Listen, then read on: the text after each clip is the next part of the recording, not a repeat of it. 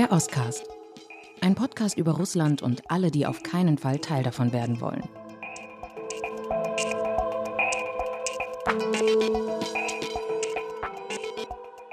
Sag mal, Alice, wann warst du eigentlich das letzte Mal in Zentralasien? Das ist gar nicht so lange her. Das war im vergangenen Oktober, November. Ich fuhr mit der Außenministerin nach Kasachstan und Usbekistan. Und es war eine sehr, sehr ungewöhnliche Reise, die in vielerlei Hinsicht bemerkenswert war. Und ich erinnere mich vor allem an Blumensträuße. Denn bei jeder Begegnung bekam die Außenministerin einen riesigen Blumenstrauß überreicht, was ja eigentlich eine sehr freundliche Geste ist. Aber als Frau, als weibliche Außenministerin zumal, achtet Frau Baerbock offenbar doch sehr auf die Bildsprache. Und irgendwann war ihr das einfach zu viel, als man wieder einmal mit einem Strauß langstieliger weißer Rosen auf sie wartete. Die Blumen mussten weg und dann erst stieg sie aus. Und du, Michael, wann warst du das letzte Mal in Zentralasien? Ich war im Frühjahr da. Da bin ich nach Kasachstan gereist, an den ausgetrockneten Aralsee und dann war ich danach noch in Almaty, der großen Metropole. Und was mir da auffiel, weil ich ziemlich lange nicht in Kasachstan war, das war, wie die Menschen über Russland schimpften. Und das, das hatte ich einfach so in der Intensität vorher nie gehört. Ich merkte, es war irgendwie so eine Mischung aus Angst und Unwohlsein und irgendwie einfach auch Widerstand gegen dieses Land. Und da dachte ich mir irgendwie, hey, was ist mit der russischen Softpower passiert? Und da sind wir eigentlich auch schon genau beim Thema, weil darüber wollen wir heute sprechen. Die russische Softpower, der russische Einfluss in seinen Nachbarländern und überhaupt mal so einen Bogen schlagen, quer durch Eurasien, die russischen Nachbarländer. Wie stehen die eigentlich zu Russland und wie stehen die zum Krieg? Mein Name ist Alice Botha. Ich bin die außenpolitische Korrespondentin der Zeit und war viele Jahre in Moskau, in der Ukraine und im Südkaukasus unterwegs. Und mein Name ist Michael Thumann.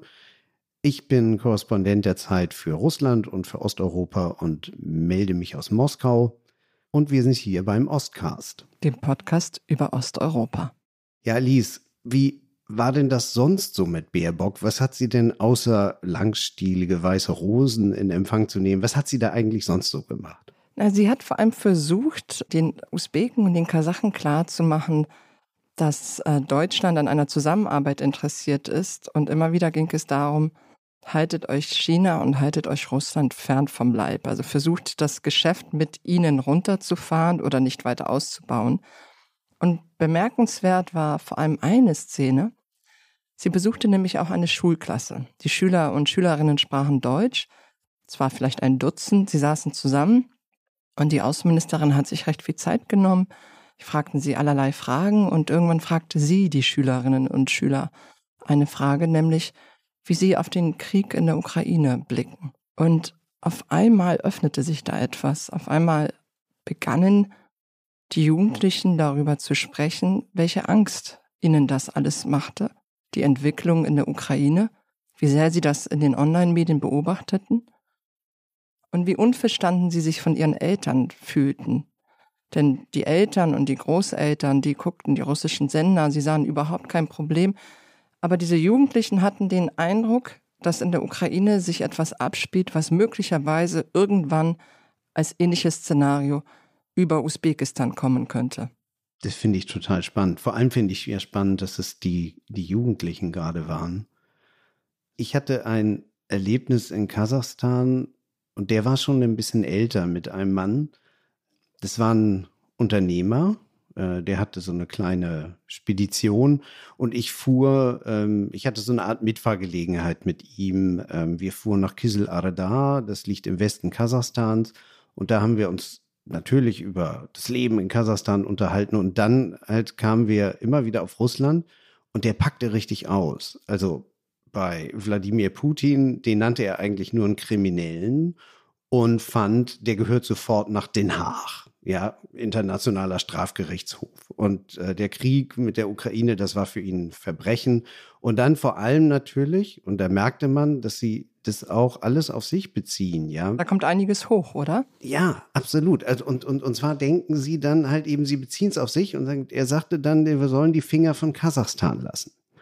Und noch krasser ist mir das begegnet äh, auf einer Zugfahrt davor. Ich war nach Kasachstan von Russland reingefahren und da lernte ich im Zug eine Lehrerin kennen und ähm, die erzählte mir dann irgendwann, während wir so irgendwie am Fenster standen und so auf die Steppe rausguckten, da sagte sie, ja, eigentlich sind hier viel zu viele Russen und äh, das ist hier unser Land und die sollen uns hier in Ruhe lassen. So, und das zeigt auch so ein bisschen die kasachische Angst, gerade in, in Nordwest-Kasachstan. Kasachstan ist ja ein riesiges Land, wo halt eben einfach doch viele Ängste sind, weil es gibt eine russische Minderheit, eine bedeutsame dort im Norden und tatsächlich diese Angst, dort in irgendeiner Form eingemeindet oder halt möglicherweise erobert zu werden. Und das lastet man alles Moskau an. Und ganz unbegründet ist die Angst auch nicht. Ich erinnere mich an ein Zitat von Wladimir Putin, das muss 2014 gewesen sein, als er in Richtung Kasachstan sagte, naja, das sei kein echter Staat und eben über jene russische Minderheit im Norden sprach. Also spätestens da wurde man doch sehr nervös. Genau, das steckt irgendwie in den Knochen. Und was natürlich auch in den Knochen steckt, ist es überhaupt diese, diese Erinnerung an Kasachstan, die frühen 30er Jahre, die Kollektivierung damals, die von Moskau ausging und ähm, natürlich auch die große Hungersnot. Auch davon erzählte sie mir und von dem, was ihre Großeltern und Urgroßeltern damals erlebt hatten in Kasachstan, als Millionen Menschen halt während dieser Kollektivierung starben. Das heißt also, mit anderen Worten, die Stimmung ist dann nicht besonders gut. Ich erinnere mich auch noch bei meiner Reise, dass wir die Gedenkstätte in, äh, besucht haben, die sich Algier nennt. Das ist ein Frauenlager gewesen, das in den 30er Jahren, also zu den Stalin-Jahren, errichtet worden ist und bis zu 8000 Frauen konnten dort zu einer Zeit festgehalten werden mit, mit ihren Kindern. Sie wurden aus allen sowjetischen Ländern herangekarrt und bestraft dafür, dass sie Männer in ihren Familien hatten. Das konnte der Vater sein, das konnte der Ehemann sein, der Bruder die als Volksfeinde galten. Und ich erinnere mich auch noch, wie jemand sagte, wir standen vor einem Waggon, wo so eine Szene nachgebaut war. Also du kannst das alles dort besichtigen. Das sind diese sowjetischen Waggons und da drin sah man eine Frau und ein Kind. Die Kinder, die sie mitnahmen, wurden ihnen später weggenommen. Also fürchterliche Schicksale und Tragödien. Und jemand sagte zu mir, das spielt sich heute so ähnlich wieder ab in der Ukraine. Der Vergleich hinkt natürlich ein bisschen, aber es stimmt. Wieder werden Kinder aus der Ukraine deportiert nach Russland. Und ich glaube, auch das bringt etwas zum Klingen in der kasachischen Gesellschaft. Und ich glaube, dass dieser Bruch, der so mit der sowjetischen Vergangenheit da, da so ein bisschen aufgeflammt ist, dass sich da die kasachische Gesellschaft, die du ja eben in Form eines Taxifahrers und der Lehrerin geschildert hast, ausnahmsweise mal mit ihrem Präsidenten sehr, sehr einig ist. Der hat nämlich vor einem Jahr in St. Petersburg Folgendes gesagt. Это будет хаос.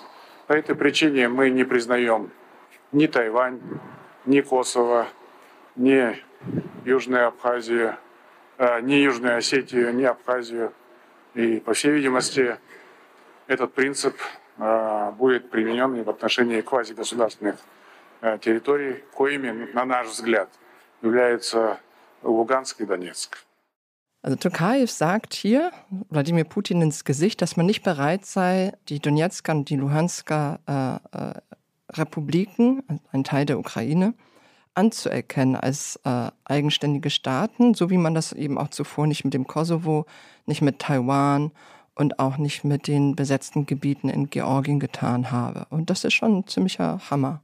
Und das sagt er alles irgendwie in einem völlig fehlerfreien Russisch, so dass Putin das besonders gut verstehen kann. Ne? Ja, die Dinge sind kompliziert geworden.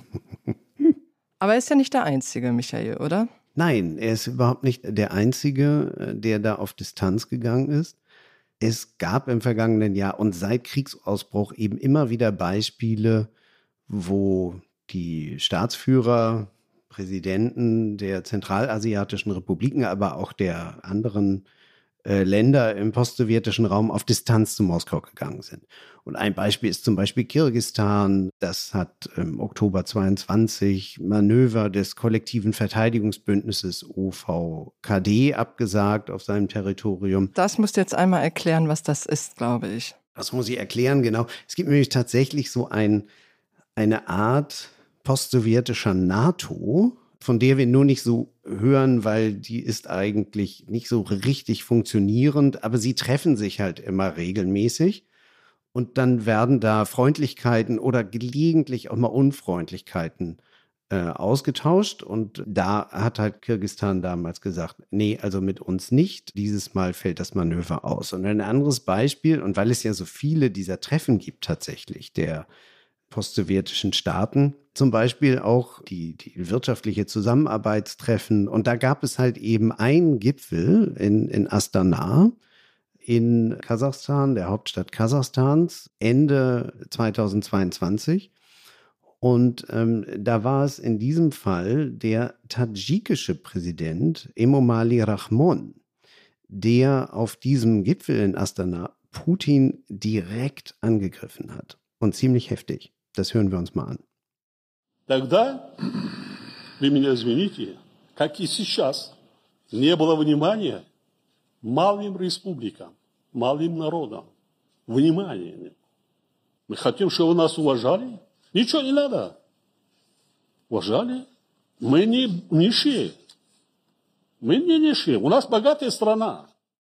Er hat da gesagt, mit Blick zurück auf die Sowjetunion, dass es damals einfach keine Achtung Tadschikistans und Zentralasiens gegeben habe aus Moskau. Und dass es heute genauso wieder sei wie damals in der Sowjetunion. Keine Achtung, keine Rücksicht auf diese Länder. Und ähm, dann betonte er noch, wir sind aber überhaupt nicht arm, sondern wir sind reiche Länder und wir haben viel zu bieten und deshalb wollen wir uns das nicht bieten lassen. Ich meine auch, dass Rahmon Putin hat warten lassen, wenn ich mich nicht irre. Ich bin mir nicht sicher, ob das bei dieser Veranstaltung war und Putin, der ja notorisch zu spät kommt, selbst glaube ich bei der Audienz des Papstes war er zu spät, äh, hat das nicht gut vertragen. Das waren diese Bilder, wie er da unruhig stand und wartete und wartete. Und irgendwann kam ihm Rahmon hereingeschneit. Ja, und während, während Rahmon das sagte, hat Putin einmal auch so, mm, so gebrummt einfach, wie so ein Bär, ja. Und einmal hat er dann, als, als Rahmon sagte, wir haben viel zu bieten, hat Putin dann so ein ganz künstliches, fieses Lachen inszeniert. Also es war richtig übel auf diesem Gipfel. Und es ist natürlich ein bisschen äh, Symbolik, aber ich finde sie ganz erstaunlich, weil sie sehr viel erzählt. Und ja, in gewisser Weise der russischen Gesellschaft auch den Spiegel vorhält. Denn du lebst ja in Moskau. Als ich noch da war, waren äh, die meisten Gastarbeiter aus Ländern eben wie Tadschikistan, Usbekistan, aus Kirgistan, aus Kasachstan weniger. Und das waren die Leute, die morgens um fünf die Bürgersteig gefegten, die die Straßen enteisten, die Bauarbeiten in, in Badelatschen ohne jegliche Sicherheitskleidung zu einem Hungerlohn ausübten. Und das, was sie dort verdienten, oft hausten die dann irgendwie zu acht in einem Zimmer, ohne jegliche Rechte. Das Geld, was sie dort verdienten, schickten sie dann eben nach Hause. Diese Länder sind im hohen Maße abhängig von den Überweisungen aus Moskau. Und doch, sie sind eben nicht nur die, die Bittsteller und sie sind eben nicht nur der Lieferant für Arbeitskräfte, die man fast zu sklavischen Bedingungen im, in Moskau unterhält, sondern eben mehr als das. Ja, absolut. Ja, und vielleicht muss man noch mal ganz kurz zurückschauen auf die Art und Weise, wo, woher eigentlich dieser, dieser Unmut kommt. Weil das ist halt eine Erinnerung. Wir, wir reden im Westen derzeit äh, und seit einigen Jahren verstärkt äh, von Kolonialismus und äh, blicken zurück auf die Zeit des äh, Kolonialismus der westeuropäischen äh, Kolonialmächte, der europäischen Kolonialmächte in der Neuzeit. Und das ist natürlich im postsowjetischen Raum nicht anders. In der Forschung ist es so ein bisschen umstritten heute, weil man sagt, Russland war ein Vielvölkerimperium und dann vergleichen manche Forscher das mit Österreich-Ungarn.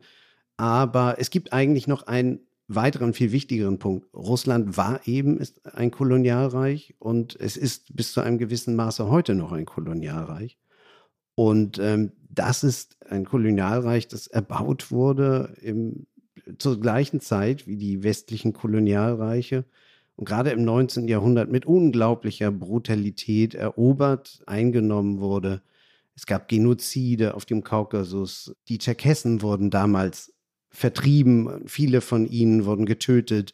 Übrigens, Cem Özdemir ist, äh, ist aus einer tscherkessischen Familie, was viele in Deutschland nicht wissen. Und ähm, natürlich wurde die in der Ukraine in ähnlicher Weise schon im, äh, im 17., 18., 19. Jahrhundert äh, wurden immer wieder Landstriche mit großer Brutalität erobert und eben auch in Zentralasien. Und das ist etwas, was bis heute nicht vergessen ist, sondern im Gegenteil. Man erinnert sich viel stärker daran. Es gibt eine neue Literatur darüber, über diesen russischen Kolonialismus. Und der große Unterschied zu ähm, westlichen, vielen westlichen Staaten ist halt, dass Russland einfach die Haltung, die geistige Haltung eines Kolonialreiches nie aufgegeben hat und gleichzeitig aber irrerweise überhaupt nicht anerkennen will, dass es eins hatte und bis heute bis zum gewissen Grade hat. Das äh, hat mich immer fasziniert bei Gesprächen in Russland, wie selbst bei äh, ja, liberaleren Gesprächspartnerinnen und Partnern, wenn wir über, über zentralasiatische aber, äh, Länder sprachen, aber eben auch über den Südkaukasus, also über Armenien und Georgien, diese Haltung deutlich wurde, was wollt ihr denn? Wir haben euch die Zivilisation gebracht, äh, wir haben euch Wohlstand gebracht. Ohne uns wärt ihr immer noch die Wilden. Also ein, ein unglaublicher Rassismus, der sich da in wirklich äh, frappierend oft im Alltag gezeigt hat, in Diskussionen gezeigt hat, der, glaube ich, bei sehr, sehr vielen bis heute, ähm, ja, eben blüht und gedeiht, weil es keine gesellschaftliche Aufarbeitung dieser kolonialen Vergangenheit gibt, wie du schon sagtest. Man hat sich nicht als eine Kolonialmacht gesehen, sondern als eine zivilisatorische Errungenschaft, die diese Staaten mit Megaprojekten beglückt hat. Und das ist ja genau das, worauf heute so die Westafrikaner zum Beispiel dann so sauer sind auf Frankreich. Und diese Mission Civiliatrice, ja, die zivilisatorische Mission, damit kannst du ja da heute gar nicht kommen. Und das ist halt eben, was die Russen heute eiskalt immer noch machen. Und was ich übrigens auch so interessant fand auf dem Gipfel, von dem wir äh, vorhin sprachen in Astana, da hat Putin dann ja in einer seiner Antworten eben dann auch auf die Abhängigkeiten angespielt. Und die Abhängigkeit ist sowieso ja das, womit Russland im Grunde genommen seine, ich sage jetzt einfach mal, neokoloniale Politik, worauf äh, Russland die gründet. Und ähm, du hast es eben schon erwähnt, es gibt halt so viele Arbeiter hier in, in, in Moskau, in der Tat, auf dem, auf dem Bau, in dem Hof. Ähm, wenn ich jetzt aus dem Fenster schaue, übrigens genau in diesem Moment, ja, sehe seh ich auch einen, der da halt gerade eine Tonne von links nach rechts schleppt und ich weiß jetzt nicht, aus welchem Land er kommt. Da ist das Interessante, worauf Putin hinwies. Ihr hängt ja von uns ab, weil eure Arbeiter bei uns so viel nach Hause überweisen. Und wenn man auf die Statistik schaut, dann stimmt das natürlich auch. Also im Falle von Tadschikistan, ja, das Land, wo Rahmon Präsident ist, über 25 Prozent der Wirtschaftsleistung wird von den Gastarbeitern in Russland zurück nach Hause überwiesen. Bei Kirgistan ist es ähnlich hoch, Usbekistan immerhin noch 11 Prozent. Das ist also tatsächlich eine relativ hohe Abhängigkeit. Ähm, viel geringer ist es dann bei Ländern, die wirtschaftlich stärker sind, wie Kasachstan oder eben auch Aserbaidschan, das einfach so viele Rohstoffe hat, Öl und Gas, äh, dass es auf solche Dinge nicht angewiesen ist und dass die Aserbaidschaner nicht bei den Russen arbeiten gehen müssen. Mhm. Die andere Seite der Medaille ist aber, und hier kommen nochmal drei Zahlen und dann ist auch Schluss. Die andere Seite der Medaille ist, dass die Erwartung an Moskau aus diesen Ländern heraus eben auch eine andere ist. Also eine Umfrage hat kürzlich ergeben, dass ähm, zum Beispiel 70 Prozent der Kirgisen Moskau dafür verantwortlich machen, dass sie ökonomische Probleme haben, diese ökonomischen Probleme größer geworden sind. In Kasachstan sind es mehr als die Hälfte, 55 Prozent, und in Usbekistan immerhin noch 30 Prozent. Grund dafür ist, dass äh, Russland den Krieg gegen die Ukraine begonnen hat, im vollen Maßstab seit dem 24. Februar 2022, dass die Sanktionen, die über Russland verhängt werden, dass die wirtschaftliche Lage in der Russland sich wiederfindet, natürlich Auswirkungen hat auf die zentralasiatischen Staaten und die Staaten des Südkaukasus. Und man redet eben wieder über Dekolonisierung. Ein Wort, das vor allem in der Ukraine derzeit in allen Varianten diskutiert, bearbeitet wird, künstlerisch interpretiert wird. Ähm, Ausdruck findet darin, dass äh, sehr, sehr viele Menschen, mit denen ich bis dato Russisch gesprochen habe, nun lieber mit mir Englisch reden und die ihre eigene Sprache Ukrainisch stärken. Und ähm, ich denke, dass man später irgendwann vielleicht in der Rückschau sagen wird, der 24. Februar 2022 war nicht nur ein schreckliches Datum, ein besonderes Datum für die Ukraine, sondern hat etwas in dem gesamten Raum, von dem Russland eine Art Herrschaftsanspruch indirekt erhebt, diesem Raum hat sich etwas verändert. Ja. Und die, ich meine, die Geschichte ist ja übrigens voll von solchen Beispielen. Nicht? Ich meine, das ist, wenn wir dann auf unsere westeuropäische Geschichte schauen, das ist auch, fällt mir gerade ein, eigentlich der, der Suezkrieg, ja, den die Briten und Franzosen damals verloren, 1956 gegen Ägypten und unter tätiger Mithilfe der Sowjets damals ähm, und der Amerikaner übrigens auch, die auch nicht viel vom Suezkrieg der Briten und Franzosen hielten. Danach ging das los mit der Dekolonisierung. Und deshalb ist tatsächlich, ja, diese, diese sozusagen Länder ähm, mit kolonialistischem Anspruch übertreiben, überziehen, stoßen an ihre Grenzen und dann sagen die anderen genug. Und das ist möglicherweise etwas, was wir was wir jetzt noch in den kommenden Jahren erleben werden. Und trotzdem, um ähm, auch nochmal auf die Abhängigkeiten hinzuweisen, es ist natürlich so, dass, dass Russland immer wieder versucht, mit diesen Abhängigkeiten dann zu spielen und ähm, diesen Drang weg von Russland ähm, aufzuhalten.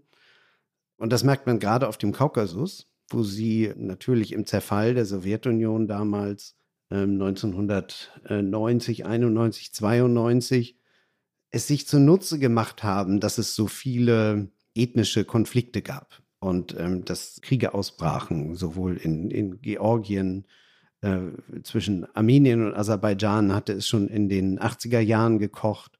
Und ähm, damals hatte dann die russische Armee, die, die sozusagen aus der sowjetischen Armee hervorgegangene russische Armee, eingegriffen und hatte sich dann gerne auf die Seite von kleineren Völkern gestellt, also die Osseten zum Beispiel oder die Abchasen. Und die haben sich dann von Georgien unabhängig gemacht. Und da sitzen einfach bis heute die Russen mit ihren Soldaten und in Armenien ähm, ist, es, ist es halt ganz ähnlich. Und die Tatsache, dass sie da Soldaten haben, das nutzen sie halt gnadenlos aus für ihren Einfluss. Das bekommen jetzt eben die Armenier ganz furchtbar zu spüren. Denn beim jüngsten Angriff der Aserbaidschaner auf Bergkarabach, als sie äh, dieses von Armeniern besiedelte Gebiet eingenommen haben mit dem Militär auf brutale Weise, da taten die Russen, die russischen Streitkräfte, eben gar nicht das, was sie tun sollten. Ähm, die Friedenstruppen, die da stationiert werden, und so werden sie von Russland genannt, sollten ja eigentlich die Zivilbevölkerung schützen und sollten halt verhindern, dass es zu einem neuen Konflikt zwischen Aserbaidschan und Armenien um Bergkarabach kommt. Und genau das haben sie nicht getan. Sie haben sogar teilweise mit aserbaidschanischen Soldaten zusammengearbeitet, um Armenier zu kontrollieren an den Checkpoints. Mit anderen Worten, sie haben die Armenier eigentlich im Stich gelassen. Ich war an der, an der Grenze, die von der EU-Mission überwacht wird in Georgien. Man schaut dann rüber, also steht da auf dieser, auf dieser hügeligen Landschaft und schaut rüber und sieht tatsächlich die, die Lager des FSB in Südossetien, also mit den Fernglas zu erkennen. In Armenien wiederum sind die russischen Truppen ja auf Einladung da. Sie sind da in zwei Garnisonen. Eine ist in Jerewan, eine ist in Gumri. Immer wieder gibt es da Zwischenfälle. Dann taucht es in den Nachrichten auf, dass ein Soldat der russischen Armee eine Familie beispielsweise umgebracht hat. So ist das vor mehreren Jahren geschehen. Er wurde dann auch in Armenien verurteilt und äh, aber auch sofort an Russland übergeben. Ich bezweifle, dass er dort äh, einsitzt. Insofern sind das nochmal so zwei andere Fälle. Aber lass mich noch einmal ganz kurz zur Ukraine zurückkommen. Ich glaube, dass in der Ukraine sich zeigt, wo der russische Einfluss an Grenzen kommt oder was passiert, wenn er an Grenzen kommt. Du hast eben von, am Anfang von Softpower gesprochen. Eigentlich gibt es keine russische Softpower. Als Konzept ist das sogar in der russischen Außenpolitik bis in, ich glaube, es war 2011 oder 2012, in keinem offiziellen Dokument aufgetaucht. Also man hat gar nicht die Vorstellung, dass man attraktiv sein muss und dadurch automatisch eine starke Anziehungskraft hat, sondern man versucht eben über, über Druck, über Drohung und über Abhängigkeit zu herrschen. Und in der Ukraine wurde das ganz offenkundig mit dem Maidan. Es gab eine Rede von Wladimir Putin 2013 über die Ukraine. Da horchte ich schon auf, weil er klang da schon ein bisschen wie der große Bruder, der mit dem kleinen Bruder oder der kleinen Schwester, also sprich der Ukraine, auskommen muss. Aber da hat er noch das Ukrainische immerhin betont und gesagt, dass es ja eine ukrainische Sprache gebe, dass man die ukrainische Kultur durchaus respektiere. Und weniger als zehn Jahre später war davon nichts mehr zu hören. Es gibt diese historische Rede von Wladimir Putin, die nennt sich, du kennst sie wahrscheinlich mittlerweile äh, auswendig, über die historische Einheit der Russen und Ukrainer. Und daran ist sie überzeugt, dass es eigentlich ein Volk ist, ein geeintes Ganzes und die moderne Ukraine heute im Prinzip, ja, ein westliches Produkt ist, ein Anti-Russland. Und deshalb ist es legitim, die alte Ordnung mit allen Mitteln wiederherzustellen. Man muss diese Rede heute als Teil der Kriegsvorbereitung sehen. So schätze ich das zumindest ein. Was meinst du?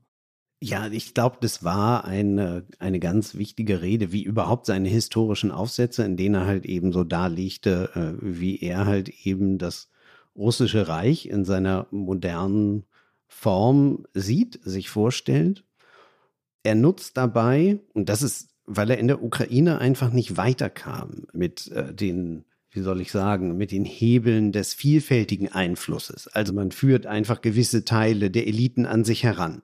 Ähm, da würde ich übrigens sagen, das ist sozusagen dann, auch wenn Sie den Begriff nicht benutzen, aber das ist dieser Teil dieser Soft Power, wo man einfach versucht, über die Nähe zu Russland, das über die über die Sprache und in, indem man halt eben einfach versucht, ähm, Teile der Bevölkerung für sich zu gewinnen, andere Länder zu unterminieren. Und ähm, das ist, das ist sozusagen Teil der einen Geschichte. Und auf der anderen Seite, wenn das alles nicht mehr funktioniert, dann kommen wir halt zum Waffengebrauch und dann wird einmarschiert.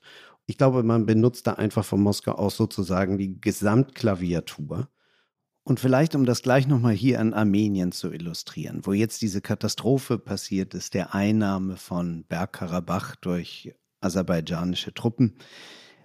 In Armenien hat Russland einfach jahrelang die Eliten umgarnt. Gerade diejenigen, die in Jerewan dann lange an der Macht waren, das waren halt eben Familien, äh, die eigentlich aus Karabach kamen. Mit denen hat Russland ganz eng zusammengearbeitet, sie ganz eng an sie gebunden. Und dann passierte 2018 etwas, womit Moskau nicht gerechnet hatte. Eine samtene Revolution, Demonstrationen gegen diese äh, Eliten aus Karabach. Und an die Regierung kam Nicole Pashinyan, ein Populist, ein eher pro-westlich ausgerichteter Mann, der dann auch noch demokratisch und frei gewählt wurde. Und das Ganze gefällt Putin natürlich überhaupt nicht. Und es kam zu einer starken Entfremdung. Putin hat äh, Pashinyan dann äh, zunehmend isoliert.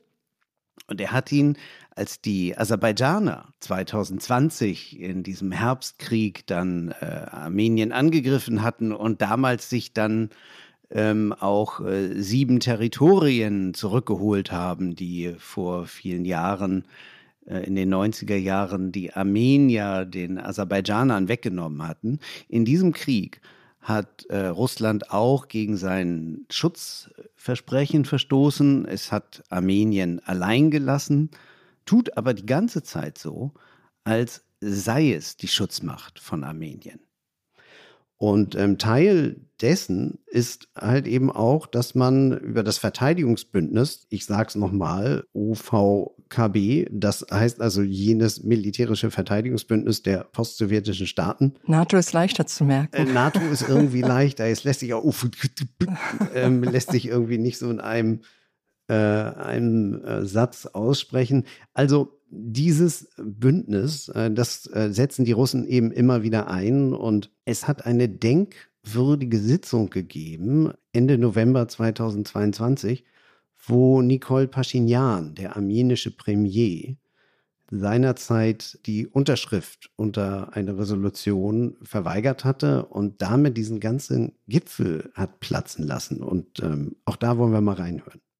Удручает то, что членство Армении в ОДКБ не сдержало Азербайджан от агрессивных действий, и тем более, что фактически до сегодняшнего дня нам не удалось прийти к решению по поводу реакции ОДКБ на агрессию Азербайджана против Армении.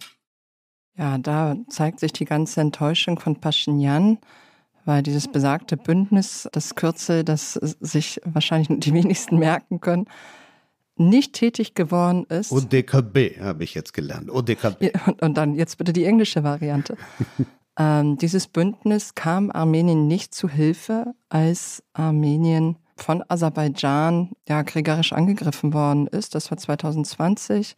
Und dieser Konflikt wurde zwar 2020 mit Russlands Hilfe beigelegt, flammt aber immer wieder auf. Und es bleibt eine hochprekäre, hochgefährliche Situation mit der die Armenier sich sehr alleingelassen fühlen.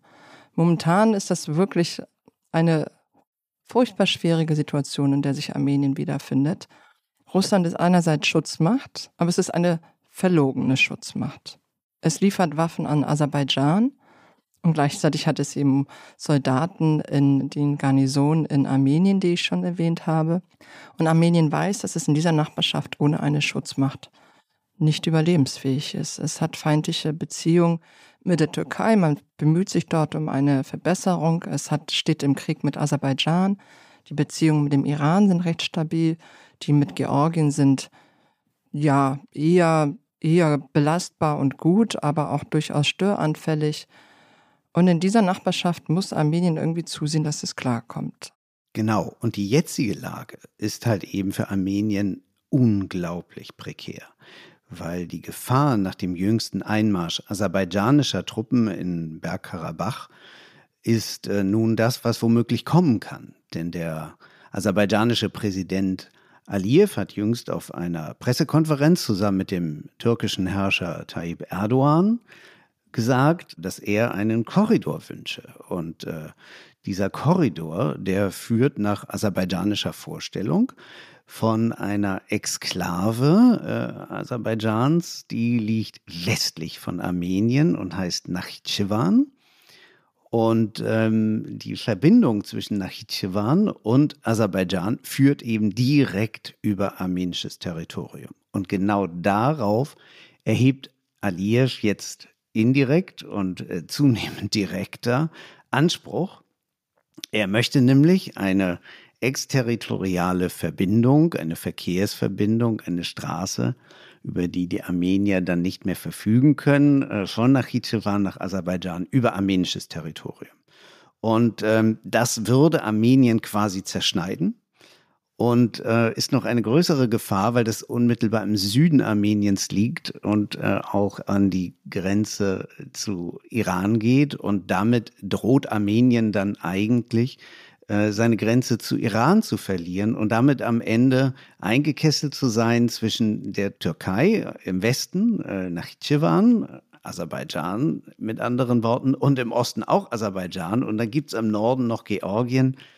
Das heißt also, eine ganze Grenze zu verlieren, ist natürlich für einen kleinen Staat wie Armenien dann eine erhebliche Bedrohung. Und diese Perspektive ist für Armenien natürlich furchtbar. Es bietet übrigens auch Russland nochmal die Möglichkeit, äh, einzugreifen, zu manövrieren, äh, weil natürlich äh, das Land sich immer wieder dann als Vermittler anbietet äh, zwischen Aserbaidschan und Armenien und insoweit die Chance von Moskau aus gesehen wird, den eigenen Einfluss da geltend zu machen. Und da fällt mir das Nachbarland auch nochmal auf, äh, Georgien, weil das ist eben einfach auch ein Land, wo Russland Lücken nutzt und ähm, eben aber auch die EU sehr präsent ist durch die vielfältigen Anbindungen. Aber Georgien hat seit einiger Zeit eine Regierung, die sehr nach Moskau schielt und da sehr hinneigt. Und auf der anderen Seite eine Zivilbevölkerung, die so komplett gegen Russland eingestellt ist. Ich war vor kurzem da. Die ganze Stadt ist äh, Tiflis, die Tbilisi, die Hauptstadt, ist äh, gepflastert mit lauter antirussischen Sprüchen, anti-Putin-Sprüchen. So, und gleichzeitig gibt es einfach großen Handel, ähnlich wie du es von Armenien beschriebst.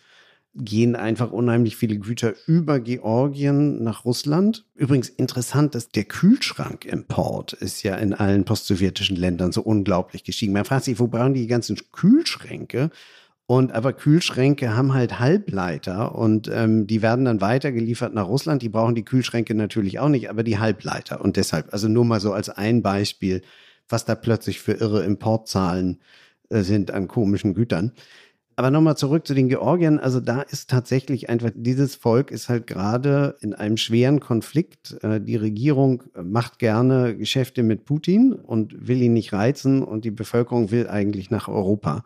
Und ähm, da kann halt eben doch noch einiges aufbrechen in der nächsten Zeit. Ich wäre nicht überrascht, wenn wir da ähm, noch einige, wie ja jetzt schon im Frühjahr geschehen, äh, große Demonstrationen in Tiflis erleben werden.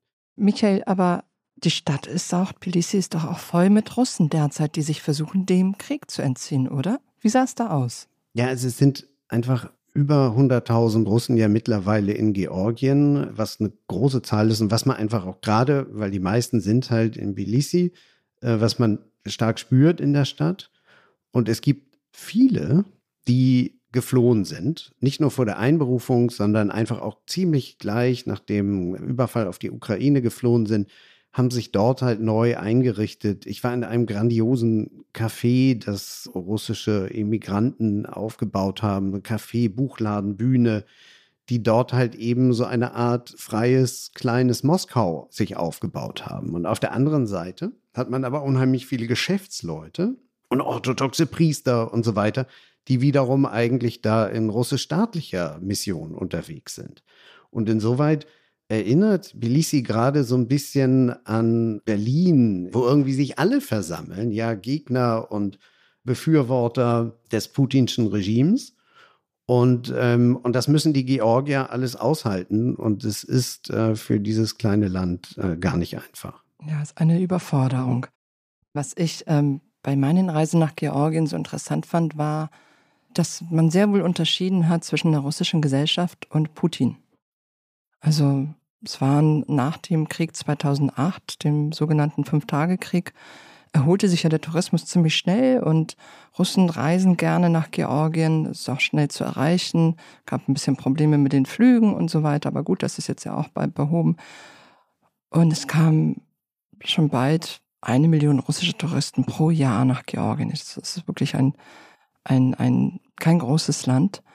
Und diese Leute wurden, diese Touristen wurden willkommen geheißen. Also es war ganz klar die Unterscheidung getroffen zwischen Putin, seiner Elite, die dort verhasst ist, die man verantwortlich macht, dafür, dass ein erheblicher Teil des georgischen Gebietes, fast 25 Prozent, verloren ist, und der russischen Gesellschaft. Politische Gespräche hat man dann eben bei dieser Gelegenheit besser außen vor gelassen. Michael, über ein Land haben wir noch gar nicht gesprochen. Und das ist Belarus. Ja, Ganz zum Schluss vielleicht noch ein Blick nach Belarus. Es ist ein trauriger Blick, denn wenn wir über Abhängigkeiten sprechen, dann ist die Geschichte dieses Landes vielleicht die tragischste, die zeigt, wie Abhängigkeit von Wladimir Putin benutzt werden kann. Belarus wird seit 1994 von Alexander Lukaschenko regiert, der sich mit den Jahren zu einem immer skrupelloseren Diktator entwickelt hat und der es immer vermocht hat, Putins Einfluss auszubalancieren. Also es ist ja eigentlich formal der Staat, der die stärkste Verknüpfung mit Russland hat. Es gibt diesen Vertrag über äh, den Unionsstaat, also eine Zusammenarbeit in allen möglichen Bereichen bis hin zu der Vorstellung einer gemeinsamen Währung.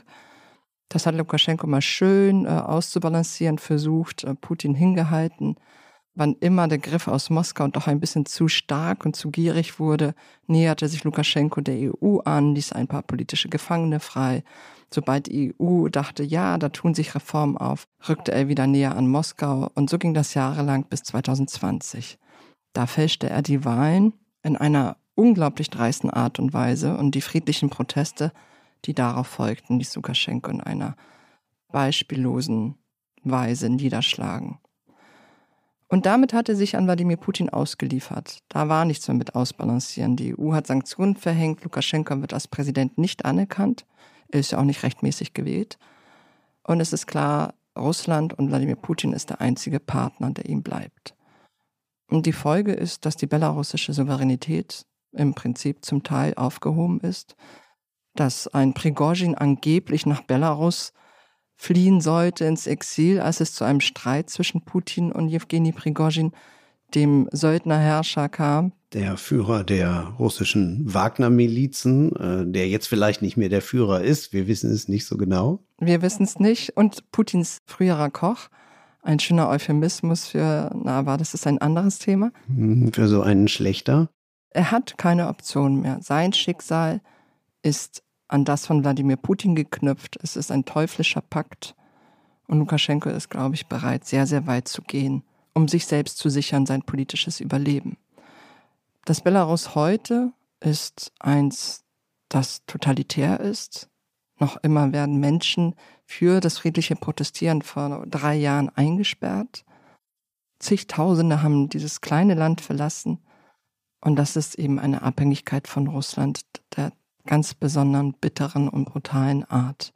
Und solange Wladimir Putin sich hält, wird sich auch Lukaschenko halten und sein Apparat. Ja, und da merkt man, wenn man von Belarus dann nochmal so zurückschaut, den ganzen Reigen der Länder, die wir jetzt hier heute besprochen haben, dass einfach ganz, ganz viel leider nach wie vor von oben abhängt vom Herrscher, wohin der sich so orientiert und das letztendlich bestimmt dann auch die Sortierung der Staaten, ob sie sich sozusagen von Russland eher abgestoßen fühlen, ob sie sich fernhalten, ob sie Distanz wahren oder ob sie halt eben sich Russland völlig ausliefern.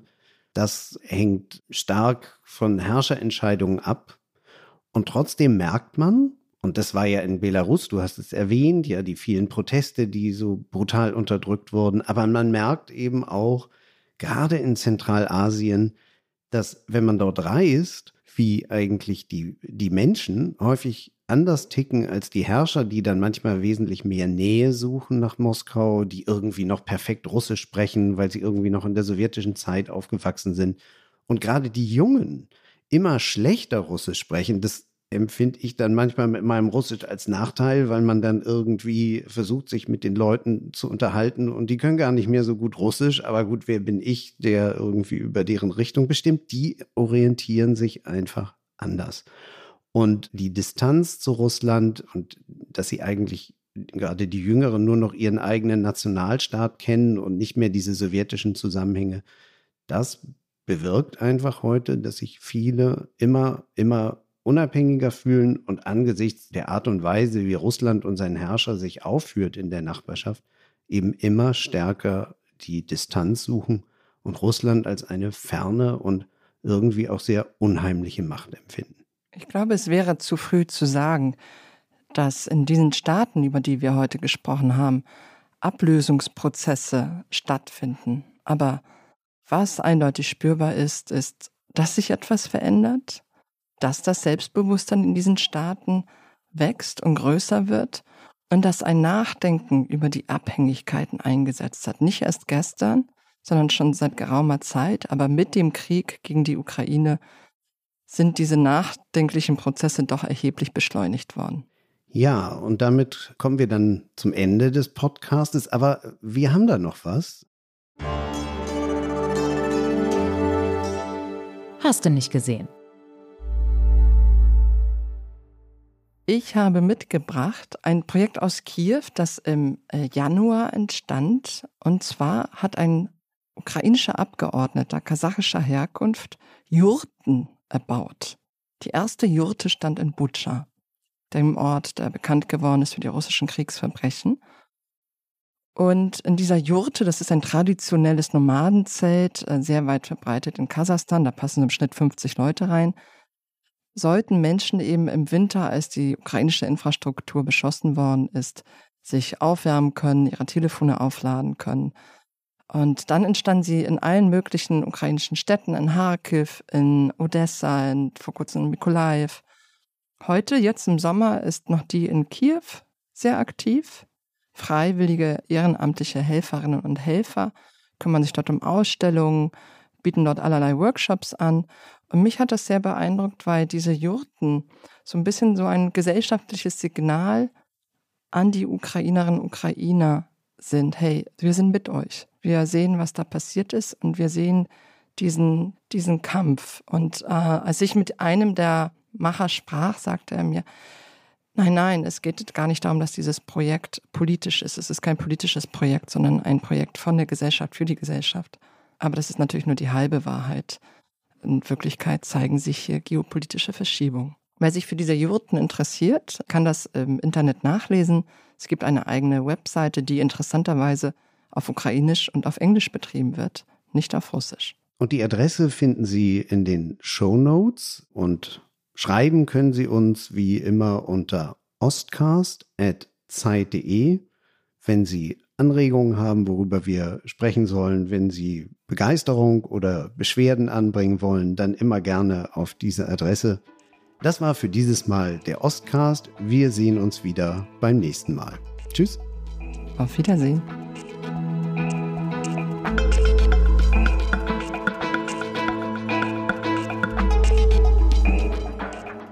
Der Ostcast ist ein Podcast von Zeit und Zeit Online.